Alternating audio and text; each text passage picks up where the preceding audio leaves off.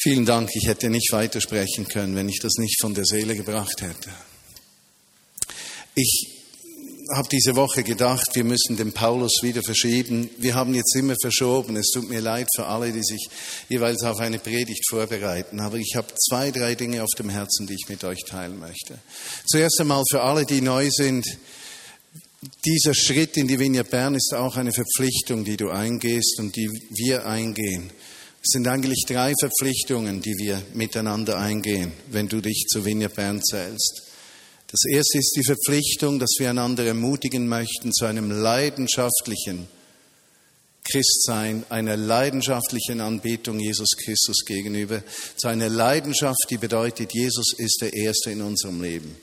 Dazu möchten wir einander ermutigen, wenn wir zur Familie der Vignette Bern gehören. Zweitens, wir verpflichten uns gegenseitig zu einem ehrlichen, offenen, authentischen Lebensstil, wo wir einander helfen möchten, dass jeder mündige, eigenverantwortliche Entscheidungen trifft, aber dass wir einander ermutigen zu verantwortlichem Handeln einander gegenüber, dass wir wirklich eine Gemeinschaft sind, die sich umeinander kümmert. Und drittens, wir verpflichten uns einander gegenüber zu einem Christsein in dieser Welt, kulturübergreifend ein Wirken in dieser Welt für die Menschen, die Hilfe brauchen, für die Menschen, die in Not sind, für die Menschen, die Jesus fernstehen.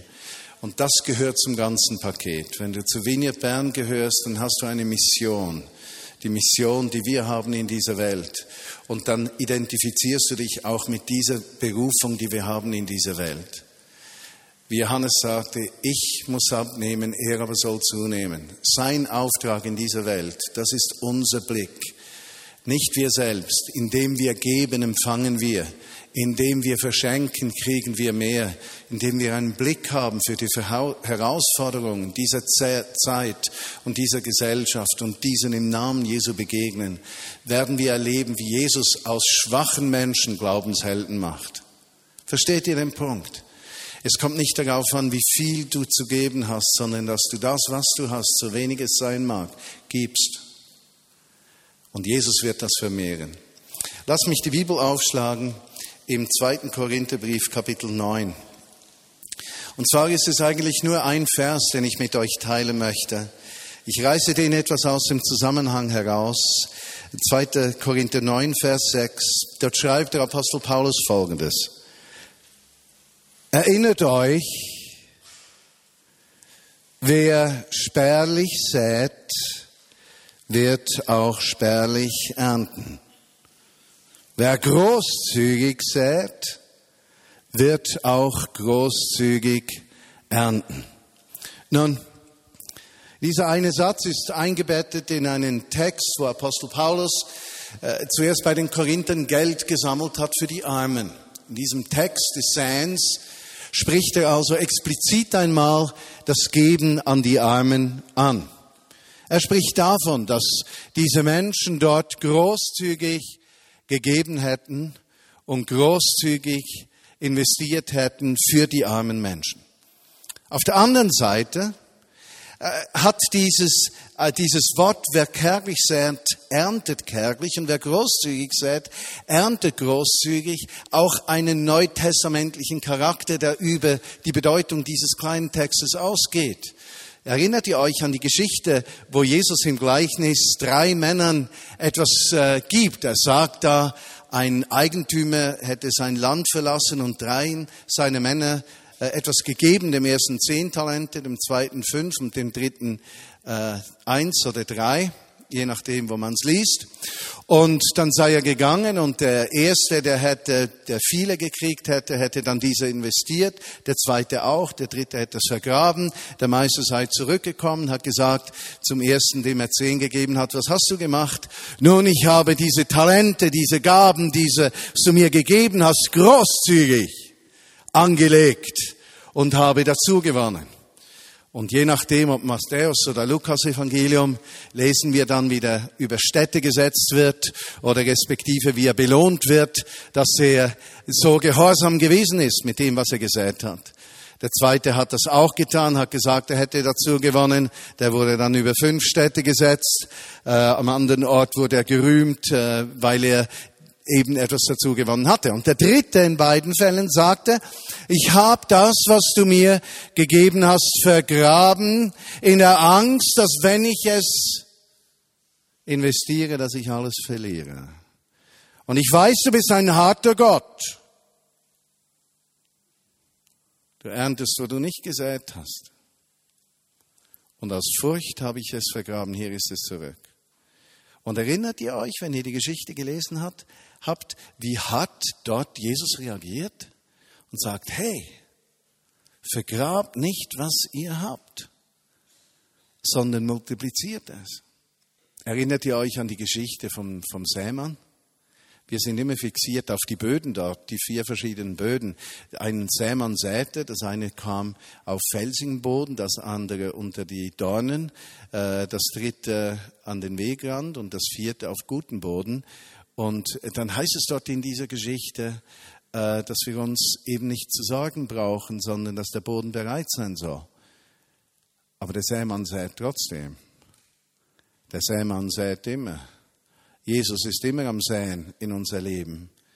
Er ist immer daran, uns etwas zu geben. Viele Menschen denken, sie seien zu kurz gekommen in ihrem Leben. Sie hätten nichts zu bieten. Das begegnet mir so oft. Und besonders in unseren Kreisen unter Christen dieses Verständnis von, ich habe ja nichts zu geben. Und weil ich nichts zu geben habe, muss ich zuerst empfangen, damit ich etwas zu geben habe. Und genau diese Menschen sagen das zwei Jahre, fünf Jahre, zehn Jahre und vergessen dabei, dass wenn wir einfach das Kleine, das wir haben, geben, dass Gott das vermehrt. Hat mich an der Konferenz so beeindruckt, als Jackie Pullinger am Sonntagabend in aller Schwachheit, wie sie da mit ihrem Durchfall war und dann den roten Faden ja nicht mehr gefunden hat. Äh, aber ein Satz, wir sind so ergebnis- und Resultate orientiert, dass wir das Säen vergessen. Ich kann euch ein Beispiel geben aus vergangener Woche. Ich war mit einigen Schweizer Leitern zusammen und äh, wir hatten haben also ein geheimes Treffen, ein konspiratives Treffen von Schweizer Leitern. Und wir waren in Egerkingen und wir haben diskutiert über die Evangelisierung der Schweiz. Und dann haben wir gesagt, jetzt beten wir, dann beginnen wir zu beten und dann kommt eine Angestellte des Hotels in den Raum rein. Und ich merke, wie sich jetzt zwischen Gebet und dieser Angestellten, die fragen möchte, ob wir Kaffee oder sonst was wünschen, so eine Kluft auftat. Ich, das spürte man förmlich. Und ich höre mich sagen, ach schön, kommen Sie, wir sind am Beten, dürfen wir auch für Sie beten? Haben Sie irgendein persönliches Anliegen, eine Herausforderung in Ihrem Leben, wofür wir beten können? Die Frau war baff, meine Freunde noch baffer und ich war am baffsten. Und dann sagte sie, ich bin froh, wenn Sie für mich beten.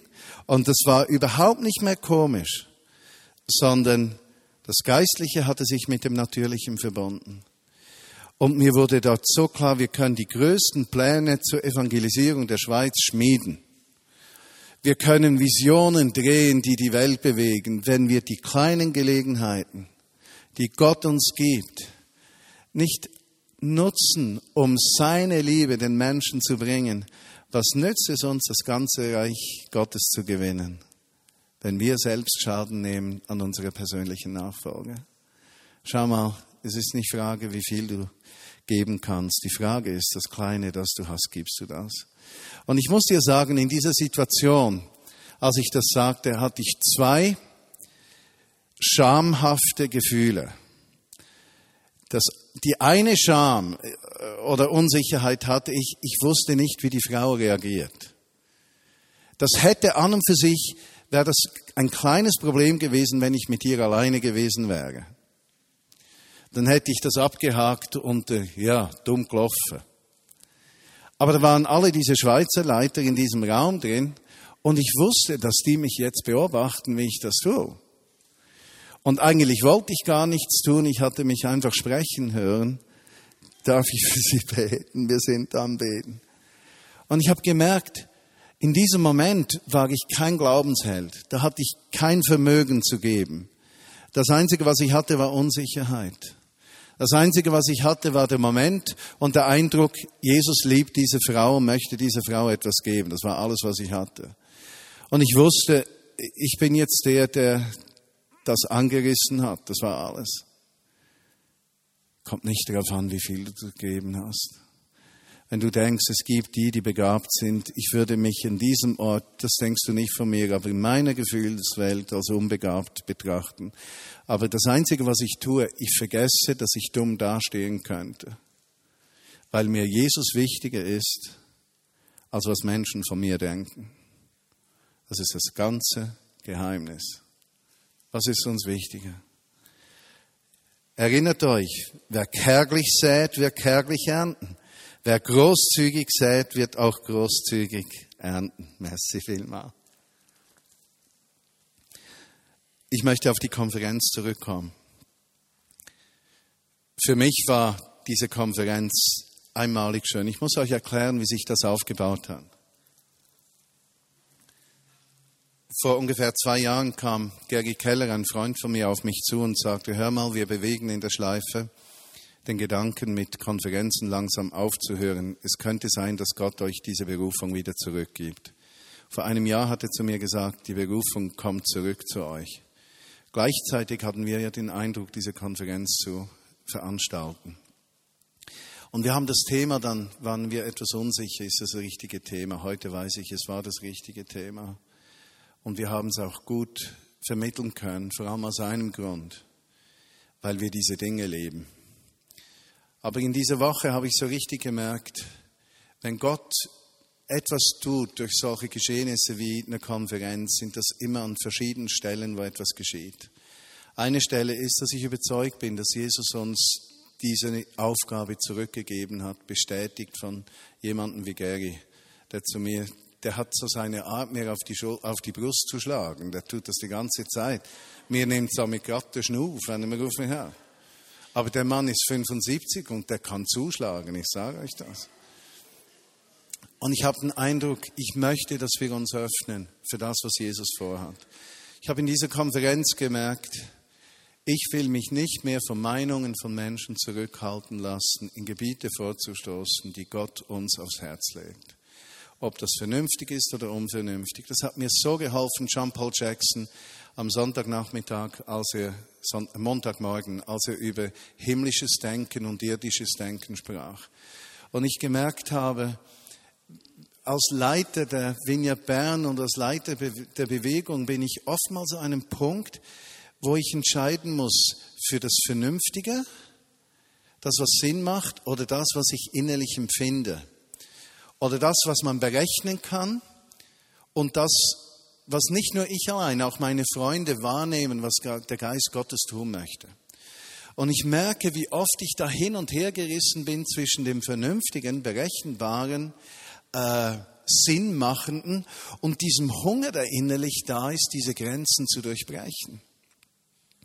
Und ich habe gemerkt, diese vier Tage am Pfingsten, die haben mir einfach ganz neu Mut gegeben, diese Grenzen zu durchbrechen. Äh, ich meine, wer kann uns umbringen? Für das, wenn wir unsere Herzen auf die Sache Gottes setzen. Wer, wer kann uns etwas antun? wenn wir kompromisslos leben? Was kann geschehen, wenn Jesus wirklich sichtbar den ersten Platz einnimmt?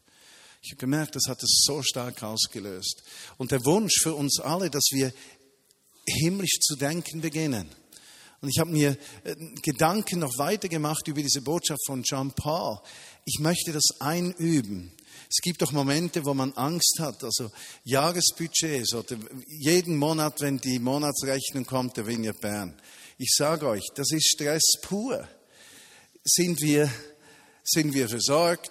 Stimmt es mit den Zehn, mit den Ausgaben? Ist alles klar?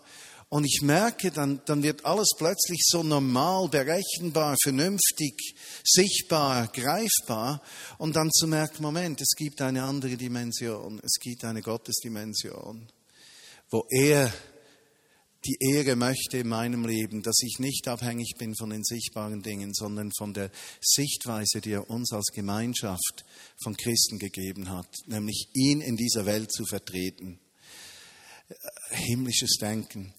Denke, wenn ich an, an Krankenheilung denke. Und da hat mir auch geholfen, dass Jackie gesagt hat am letzten äh, Sonntagabend, ihr seid immer so resultatorientiert und nicht saatorientiert. Und ich, deshalb bin ich auch auf diese Schriftstelle gekommen.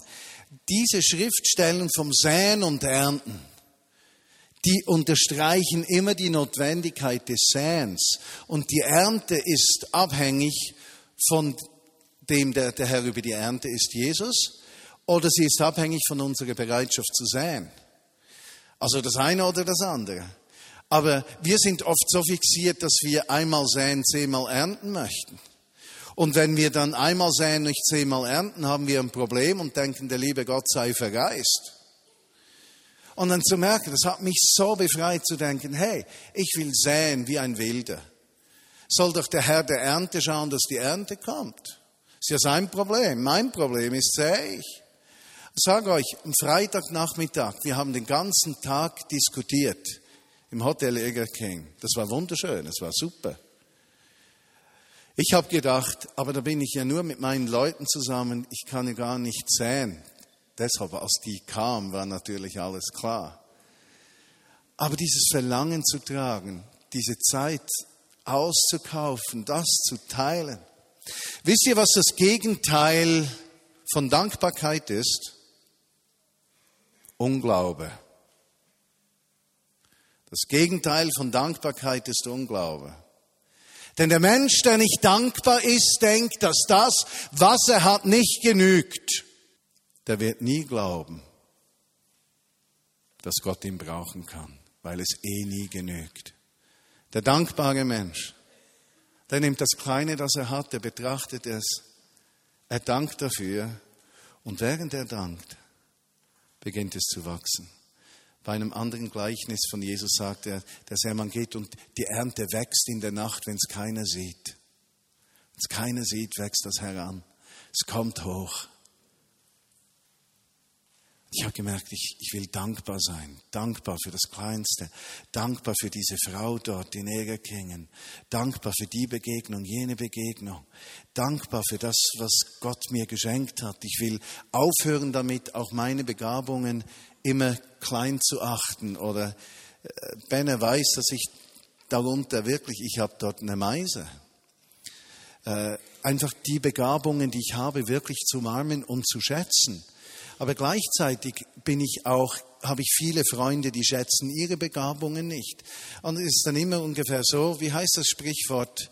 Was er hat, das will er nicht. Und der Hansdampf im Schneckerloch hat alles, was er will. Und was er will, das hat er nicht. Und was er hat, das will er nicht. Der Hansdampf im Schneckerloch hat alles, was er will.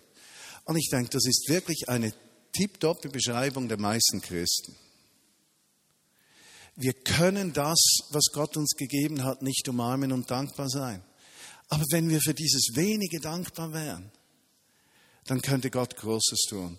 Ich weiß nicht, wie euch Jackie eingefahren ist. Ich habe gedacht, wenn Gott eine so exzentrische Person brauchen kann wie Jackie Pullinger, dann kann der mich auch brauchen. Und am Samstag war sie etwas hart, aber am Sonntag war sie weich wegen dem Dia gehört. Und das hat mich irgendwo so berührt, auch die Leute, die sie mitgenommen hat, diese äh, jungen Chinesen oder die Chinesen aus ihrem Umfeld und wie die prophetisch gedient haben und zu merken, weißt du, Gott kann jeden brauchen. Gott kann jeden brauchen. Gott kann jeden brauchen. Der kann mich auch brauchen.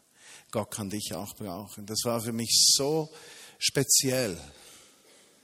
Und ich weiß nicht, wie gut du Jackie kennst. Wir sind seit einigen Jahren zusammen in den Vineyard Leitertreffen global, weil sie ja die Vineyard in Hongkong leitet und koordiniert nach China hinein.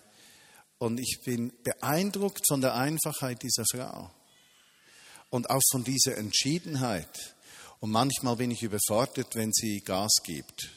Dann habe ich das Gefühl, mit Schuldgefühlen anhängen, kommst du in, in Europa nicht weit. Die Schweizer, die können damit nicht umgehen.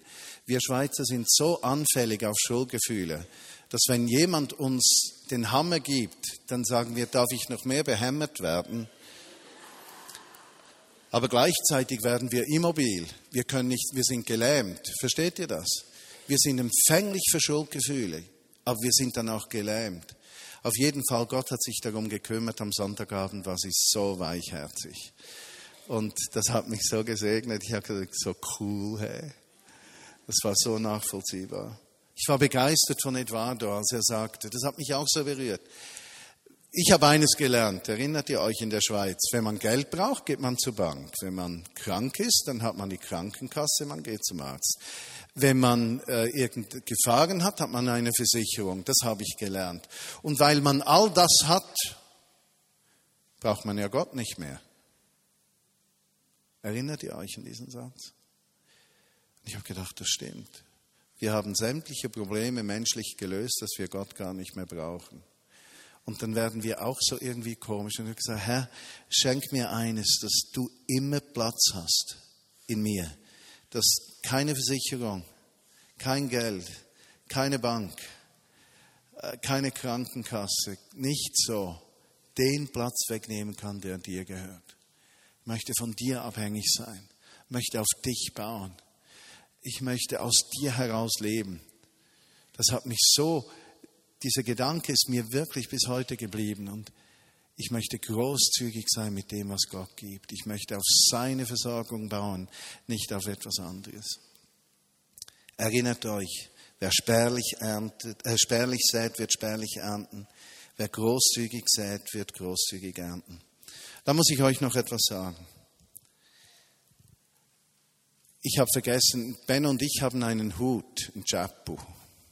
Eigentlich wollte ich dich anrufen, dass du den heute mitnimmst, aber ich habe meinen auch vergessen. Aber nächsten Sonntag bin ich nicht hier. Wir müssen das mal abmachen, wenn wir dann tragen. Auf dem Hut steht Vineyard Bern. The best church on earth. Die beste Gemeinde der Welt. Und jetzt können wir streiten, ob das so ist oder nicht. Ist mir wurscht. Wisst ihr was? Ich bin so dankbar, dass ich Teil von eurem Leben sein darf. An dem letzten Wochenende, das zu erleben, war ein totales Vorrecht. Und ich denke, was da zur Explosion kam, zum Beispiel im Worship, ich habe so viele Feedbacks gekriegt. Uh, Richard Clinton hat gestern gesagt, du, das ist ja wahnsinnig. Die spielen einen Akkord und die Gegenwart Gottes ist da. Die spielen einen Akkord und alles ist klar. Und ich habe wirklich E-Mails, Reaktionen gekriegt, was den Worship betrifft, was Mark Felses Bühnenbild betrifft und auch, jetzt muss ich dann aufhören, oder? ich habe es genügend gesagt, sonst glaubt es mir nicht mehr, aber auch seine Animation, das war so der Knaller.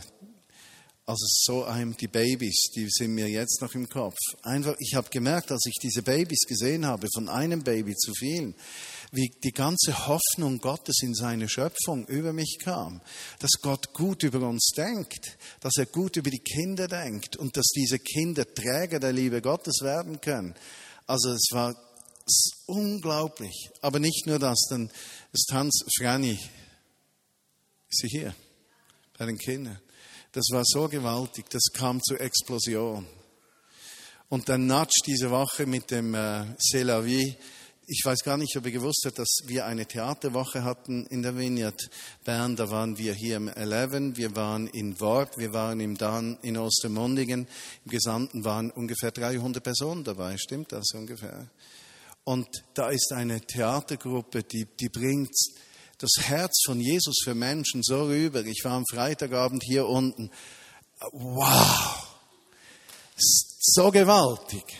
Aber nicht nur das, dann hat es Helfer, Menschen, die Coupons verteilt haben, die immer freundlich waren. Da wurde aufgestellt, abgeräumt. Pio zum Beispiel, du hast dich verschenkt und ich weiß, das waren Stunden ungezählte. Nicht nur du, da waren Dutzende, wenn nicht Hunderte von Menschen. Und ich habe letzte Wochenende gedacht, und ich darf ein Teil davon sein. Das ist ein so riesiges Vorrecht. Und es gibt uns so eine Sicht auch für die Begabungen, die wir haben. Wir haben verschwenderisch gesät. Wir haben verschwenderisch gesät. Ich habe von Leitern E-Mails bekommen, von Ralf Miro, der leitet die Region im Norden Deutschlands. der, der hat sich überschlagen mit Worten und der ist sonst nicht so. Der ist eher so, so vernünftig. Der hat sich überschlagen. Dresden, die Leute aus der Vineyard Dresden, die haben sich überschlagen. Die, die, die haben gesagt, ihr müsst es wieder tun. Die sind gefüllt gegangen. Und so könnte ich euch Vineyard Zürich von Richard Clinton, äh, Dutzende andere, ich kann euch gar nicht sagen, wie viele Feedbacks ich habe. Und ich merke, wir haben großzügig gesät, wir haben verschwendet, wir haben den Segen verschenkt. Und das Schöne dabei, das kommt noch dazu, ist, wir haben die Dinge, die wir ausgeteilt haben, nicht aus unserem Kopf, sondern aus unserem Lebensalltag. Und ich denke, Hans und Annemarie Land, Sie sind heute nicht hier, aber was wir über Israel gesagt haben, ist untermauert durch unser Alltagsleben. Wir tun das. Wir reden nicht irgendwie fromm und religiös über diese Themen. Wir machen das. Wir kümmern uns um äh, Holocaust-Opfer, wir kümmern uns um Intifada-Opfer, um die Opfer des Libanon-Krieges. Wir, wir machen praktisch etwas und wir haben uns, wir haben auch entschieden, wir möchten das nicht nur für israelische Juden tun, sondern auch für palästinensische Israelis oder für Palästinenser oder weiß ich wen um etwas von diesem Reichtum zu teilen. Da muss ich euch sagen, vor einigen Wochen war ein, äh, ein konservativer junger Mann, ein Jude hier und äh, ich habe mich dann zu ihm zurückgedreht, habe gesagt, wenn ich irgendetwas sage, was dich verletzen könnte oder was du nicht verstehst, das mache ich nicht absichtlich, es tut mir leid. Und dieser Mann, der nicht kommen wollte und der sich eigentlich verschlossen hatte und der mit einem Jesus Christus nie was zu tun haben möchte, wurde tief berührt an diesem Sonntag. Und ich merke, was wir an der Konferenz gemacht haben, das war nicht, das war unser Lebensalltag, was wir leben. Sei es Worship, sei es Israel. Dan zum Beispiel. Mein Schmerz mit dem Dienst am nächsten im Moment sind, ist an zwei Orten. Der eine Schmerz ist, mein Wunsch ist, dass die ganze Vineyard Bern das trägt. Und ich weiß, wir müssen irgendeinen Weg finden, wie das besser ins Ganze passt, damit alle, die dort mitarbeiten, vielleicht müssen eben alle mal dort mitarbeiten, äh, damit das getragen wird, versteht ihr? Dass das ein Ausdruck unseres Lebens ist, aber wir tun es. Es ist nicht schönes Reden, wir tun es ja. Das zweite Note, ich habe, ist wirklich alleinerziehende Frauen und Männer und geschiedene Menschen, wo ich glaube, Gott ist im Moment dran, zu meinem Herzen zu sprechen, dass er Heilung bringen möchte. Und ich weiß nicht, wie es geht. Und ich merke, ich, im Moment bete ich und sage, Herr, hilf uns. Ich weiß nicht, wie das gehen könnte. Ich habe so einen Wunsch, dass wir einen Durchbruch haben, dass diese zerbrochenen Menschen Heilung erleben dürfen. Aber wir tun das, versteht ihr? Dan ist kein Fremdwort. Prophetie. Seit Jahren tragen wir das in unserem Herzen. Georgia engagiert sich. Sie sagt, das ist meine Berufung. Wir haben nicht nur Kurse gemacht, wir, wir leben prophetisch im Alltag, möchten zunehmen drin. Aber es war nichts Neues. Wir tun das. Deshalb hatte das so viel Kraft. Weil es nicht einfach Hirngespinste sind, sondern praktisches Anliegen, was wir im Alltag leben. Und das macht die Vinja Bern für mich so unglaublich schön dass du dich engagierst, dass du dabei bist, dass keine Teil, das du ausfüllen kannst, dass du das tust, dass da über tausend Menschen sind, die etwas ganz Kleines tun, aber das kleine, unbedeutsame wird im Gesamten zusammengesetzt zu etwas Weltbewegenden. Und wenn du es für dich alleine tun würdest, würde es